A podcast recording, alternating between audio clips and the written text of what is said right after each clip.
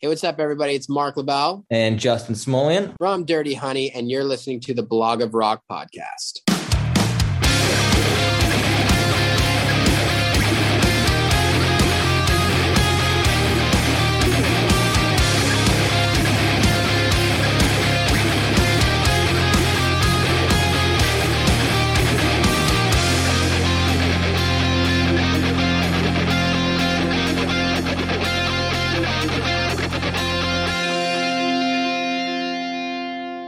Hallo Leute! Ich freue mich, dass ihr heute noch einmal eingeschaltet habt, denn diese Episode markiert nach zwölf Folgen in zwölf Wochen das Ende meines langen American Roadtrip.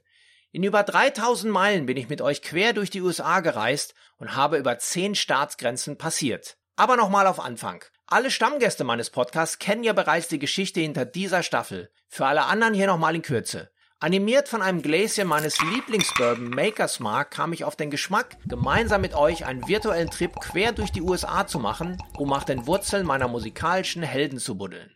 Wer jetzt das erste Mal am Start ist und die Story hinter dieser Reise verpasst hat, der sollte sich noch einmal schnell die dazugehörige Episode mit einem Trailer etwas weiter unten anhören, vor allem, welche Rolle hier eine Flasche aus Kentucky spielt, die mich mit einem milden süßlichen Inhalt bei 45 Umdrehungen zu diesen handgemachten Geschichten inspiriert hat. Wir sind vor drei Monaten in Chicago gestartet und waren zunächst bei Cheap Trick in Rockford, Illinois zu Gast. Danach ging es über weite Teile der alten Route 66 nach St. Louis, Missouri, wo uns die Allman Bats Band jede Menge Südstaaten-Feeling für den weiteren Weg in den Rucksack gepackt hat. Anschließend besuchten wir die Bourbon Distille in Loretto, Kentucky und durften viel über die Herstellung von Maker's Mark erfahren. Nur wenige Meilen weiter hat uns John Fred Young vom Blackstone Cherry verraten, dass er von einem Stadionbesuch eines Fußball-Bundesligaspiels träumt. Von dort aus machten wir einen längeren Stopover in der aktuell sicherlich wichtigsten Musikstadt der USA, Nashville, Tennessee. Hier haben wir zunächst die beiden Schwestern von Larkin Poe getroffen, danach den König des Modern Blues, Joe Bonamassa, der uns auf eine Tasse Royalty in sein Studio einlud. In Louisiana hört man die bewegende Geschichte des blinden Zimmermanns Robert Finlay, der aktuell als the biggest living soul singer gefeiert wird und gemeinsam mit uns eine bluesige Zeitreise 60 Jahre zurück unternahm, zurück auf die Baumwollfelder in seiner Kindheit. Danach ging es an den Colorado River nach Austin, wo wir mit Jürgen Engler von den Krupps einen Trip durch die texanische Metropole unternahmen und ein wenig über den Tod sprachen. Seit zwei Wochen hängen wir in LA ab. Zunächst mit Doc Aldrich von den Dead Daisies und haben mit ihm ganz entspannt über seine Familie als Holy Ground und die Renovierung seines Hauses gequatscht. Und in der letzten Woche gab es großes Tennis mit Josh Todd vom Buckcherry, einer waschechten Rock'n'Roll Rampensau, der aber auch gerne Yoga und Meditation macht. Und jetzt das große Finale des American Road Trip. Wie sieht der California Dream anno 2021 aus? Steigt nochmal ein in meinen roten Mustang.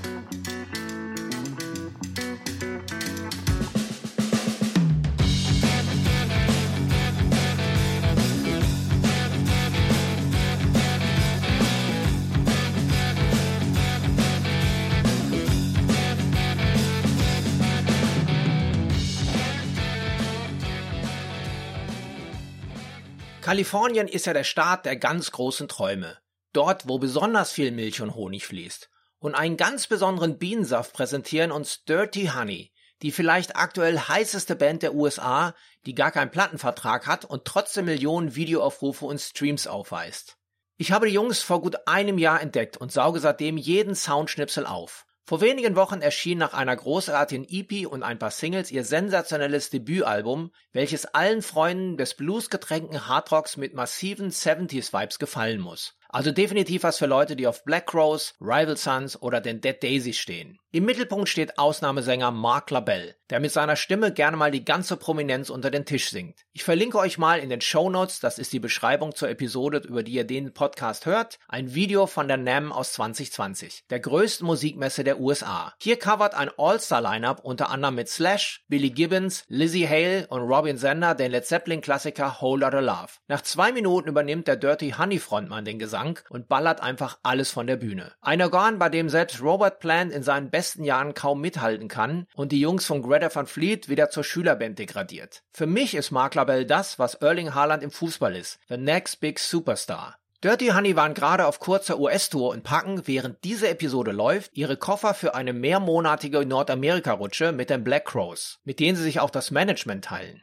Daher war ich froh, dass ich den Kontakt bekam und Mark wie auch Bassist Justin Smolian an die Geräte holte. Kleine Anekdote noch, zum vereinbarten Zeitpunkt schaltete sich zunächst der Bassmann ein, eine Minute später der Sänger, der aber noch mit Helm und offenem Visier auf seinem Motorrad saß, einer BMW übrigens. Er steckte noch im Stau und war ein paar Minuten später aber ganz ohr in seiner Garage, um sich vorzustellen. I'm Justin Smolian, I play bass for Dirty Honey. I'm from Los Angeles, California and lived here all my life. Uh, the rest of these guys are from around the country, but we all live here now. Yeah, I love rock and roll. What about you, Marc? Yeah, I'm uh, Marc LaBelle. I'm obviously the singer of uh, Dirty Honey, and I am from uh, a little town in upstate New York, but live in Los Angeles now, and um, got caught up with these other three hooligans that uh, also appreciate uh, rock and roll and live music and loud, very high singing vocalists. Apparently, Wie wir ja schon gesehen haben, bist du, Marc, ein Motorradfan.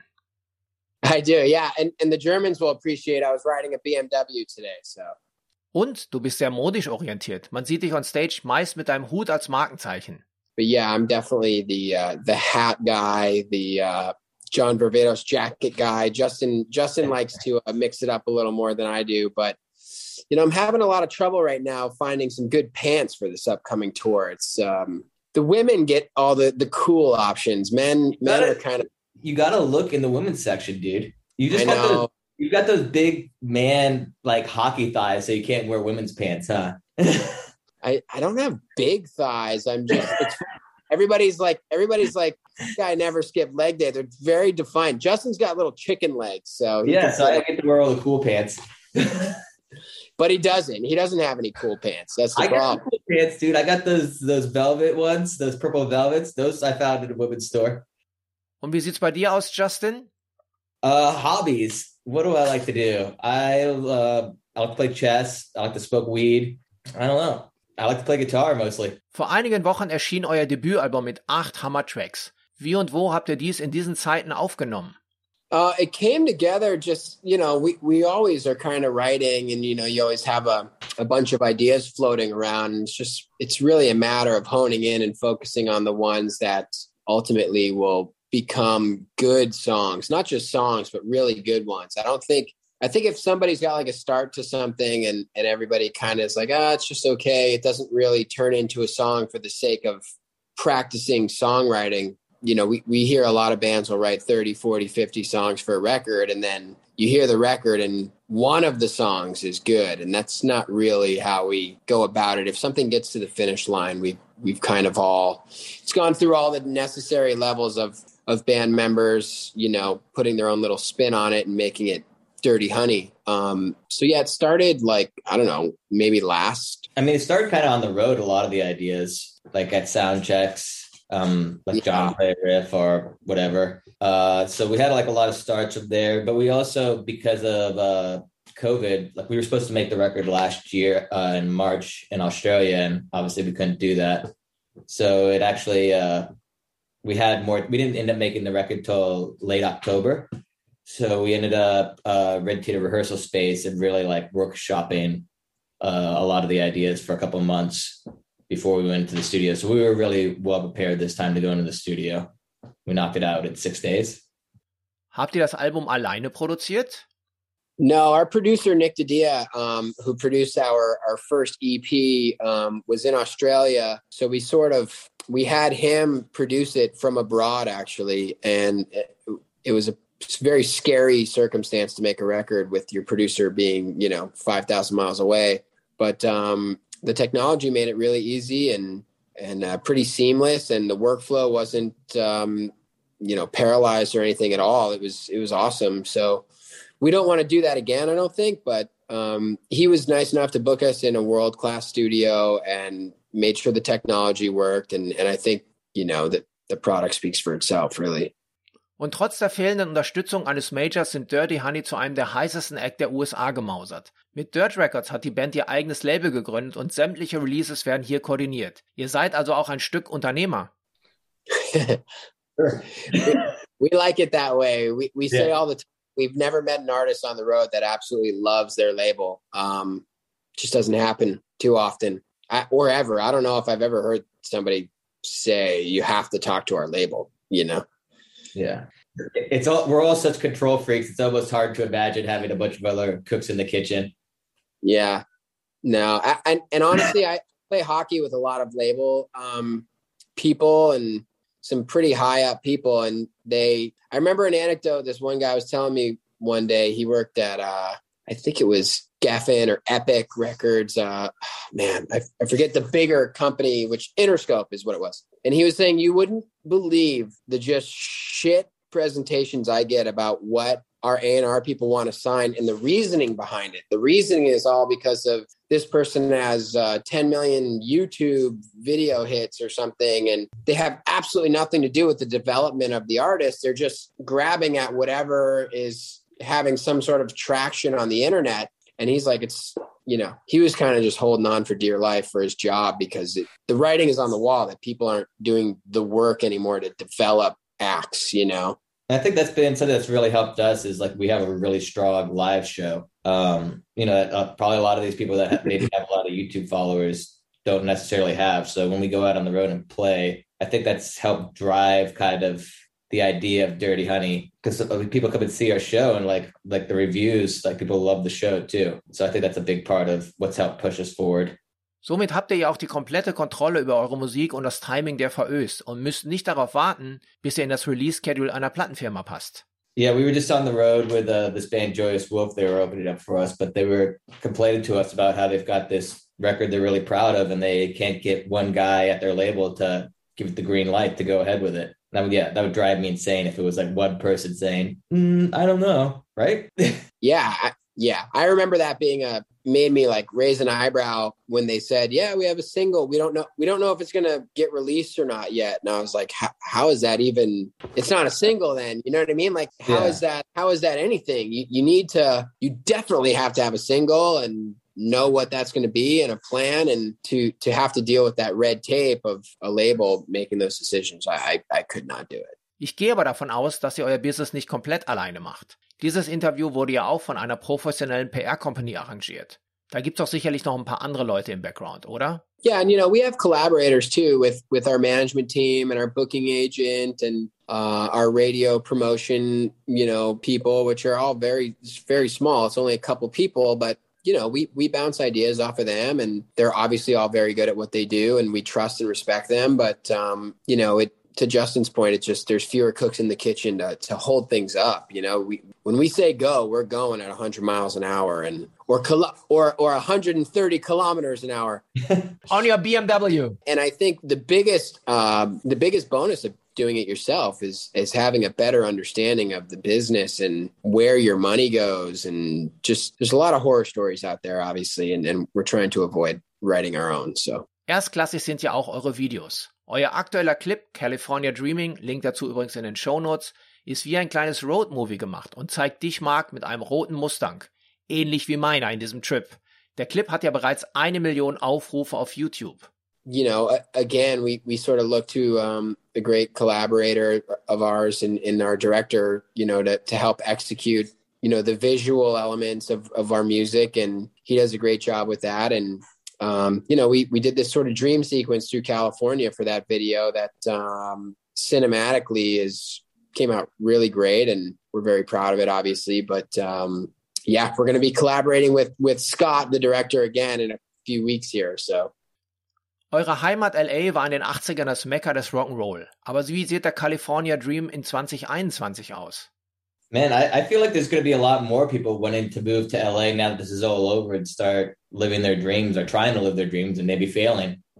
Just kind of partially about what the song's about. No, not everybody. It doesn't always work out when people move out here, even though it has in uh, some of our cases. Yeah, and uh, honestly, the California dream is very dark right now. I think people are leaving California in droves, and you know, a lot of the entertainment industry is leaving California for, you know, tax reasons and stuff like that, rebate reasons. You know, everything is shooting in a lot of movies and TV shows are shooting in Vancouver, Atlanta, New Orleans, Toronto, and Montreal. Not in LA so much, but um, yeah, it's uh, and and honestly, Justin just moved out of Hollywood, actually, which was like a absolute mess for the last year and a half. Just homeless, have taken it over. Yeah. incredibly dirty and disgusting. It was pretty Um, gross. I had to get out of there. It was gross. It was. I, I, li- I lived like a bio from where all the riots happened last summer too. So like that was all like right about around my apartment. It was crazy. Last summer, last year was crazy, dude. I don't know how things were in Germany. Und wie steht's aktuell mit der Musikszene? Gibt es noch andere junge Bands auf dem Sunset Strip, die es packen könnten? No, I mean, LA is not what a lot of people, or at least Hollywood, like the Sunset Strip, it's not what a lot of people imagine that it is when they move here. Like they still think it's going to be like the 70s and 80s. And, you know, like a lot of those clubs are gone. All those clubs are pay to play now, where you actually pay the club to play there instead of you getting paid. And yeah, it's a lot of people tried to relive something that happened before as opposed to try, like, it's not a new scene. Doesn't have there was there was a little music scene happening with like we call them hipster bands, kind of like Yeah. bands that really didn't play the blues. They kind of played more of this like pop rock with kind of a depressive like element to it with some keyboards and stuff. And nobody was like a really amazing blues singer or whatever. Um, it wasn't rock and roll at all. It was kind of like guys in suspenders and like funny shoes playing, you know, like an old Jaguar. It's like guys something. that like the Black Keys, basically. Yeah, but but the Black Keys, Black to Keys are cool. Yeah. I like the Black Keys, but yeah, they so I.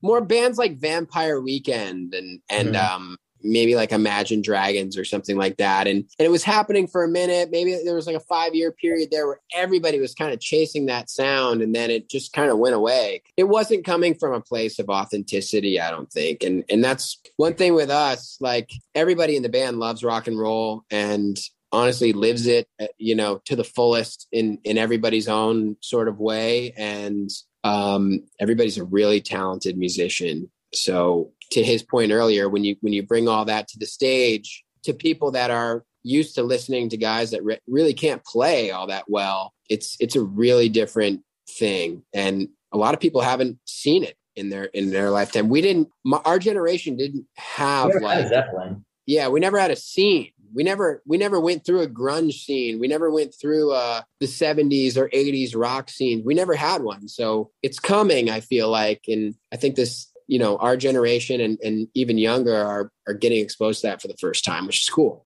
Vor allem live sind Dirty Honey eine Macht, wie man auf diversen Videos auf YouTube sehen kann. Ich verlinke euch mal eine Show aus dem legendären Viper Room aus Los Angeles in den Show Notes. Ihr kommt gerade von einer eigenen Tour zurück und geht direkt mit dem Black Crows auf fette Nordamerika-Tour. Wie kam das zustande? Well, we have we share a manager. um, and the Crowes were looking for like a an up and coming young rock band. They were pretty specific about wanting that, right, LaBelle? yeah chris um before the pandemic i flew out to new york to go see the crowes reunion show at the bowery uh in new york and uh I I remember we originally were only going to do like 10 shows with them. They were going to have a bunch of young bands open up for like four bands open up. And Chris was like, I want, I want to feature to his credit. He wants to feature like the next generation of rock and whether that's Dirty Honey and three other bands or whatever. Let's, I want to, I want to do that. And, you know, we need, like, we need younger rock bands to carry the flag or carry the torch, so to speak, to keep this flame alive. And, uh, you know, as th- time wore on, it became increasingly hard to find bands. And finally, our, our manager was like, let's just do, let's just do this, man. Like, these guys are, they're just put a record out. Dirty Honey just put a record out, and you guys are going on the road. Let's let's just do the whole tour with them. And I'm sure you'll. I'm sure. Too, like with like COVID precautions,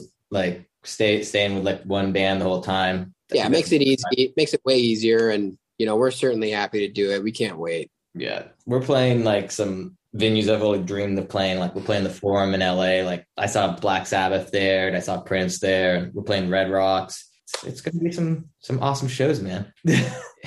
Was mir neben der Musik bei euch gut gefällt, ist ein sehr starkes Branding. Euer Lippenlogo hat einfach alles, um auf viele T-Shirts gedruckt zu werden. Wer kam mit dieser Idee? It was this uh, designer out of New York named uh, Aaron, um, who does a lot of our stuff, and our manager wanted to do something with uh, a B for for the main logo, and and he came back with this lips thing, and the, everybody, the whole band, everybody except for our manager was immediately like that. That is our logo. Stand, that will stand the test of time. In the same way, the Aerosmith lit uh, wings or the Stones tongue or ACDC's lightning bolt, like that is an iconic thing right off the bat, and and he just he really did a great job. Kind of everything he's done, I've been super impressed with. He, he did a really cool art for uh, Gypsy, which I love, and he's done a, like a couple of our tour posters. He's, he's a good dude. He gets it too. Like he, we sent to the music, and like he was like, "Well, I listened to the music, and then the lips is what came out. Like that's what he imagined." So like, yeah, so cool. Ich gehe mal davon aus, dass ihr jetzt auch neugierig seid, wie sich diese Jungs anhören. Daher klickt doch mal auf meine Playlist des American Road Trip. Das Ganze gibt es auf Spotify. Ihr findet den Link dazu in den Show Notes. Ja, das war's dann auch mit dem American Road Trip und ich hoffe, es hat euch gefallen. Der Blog of Rock Podcast macht nun eine kleine Sommerpause, in der ich für euch die nächste Staffel produziere. Wir bleiben diesmal in Deutschland und beamen uns 40 Jahre zurück in die 80er, als die deutsche Heavy Metal Szene vor meinen eigenen Augen explodiert. Zum Start der Teutonic Revolution. Freut euch auf jede Menge Gespräche mit Musikern wie Doro, Halloween, Accept, Blind Guardian, Udo Dirkschneider und viel mehr sowie mit den Machern dahinter. Daher abonniert diesen Podcast, damit ihr den Start nicht verpasst. Bis bald. Ich zähle auf euch. Keep on rocking.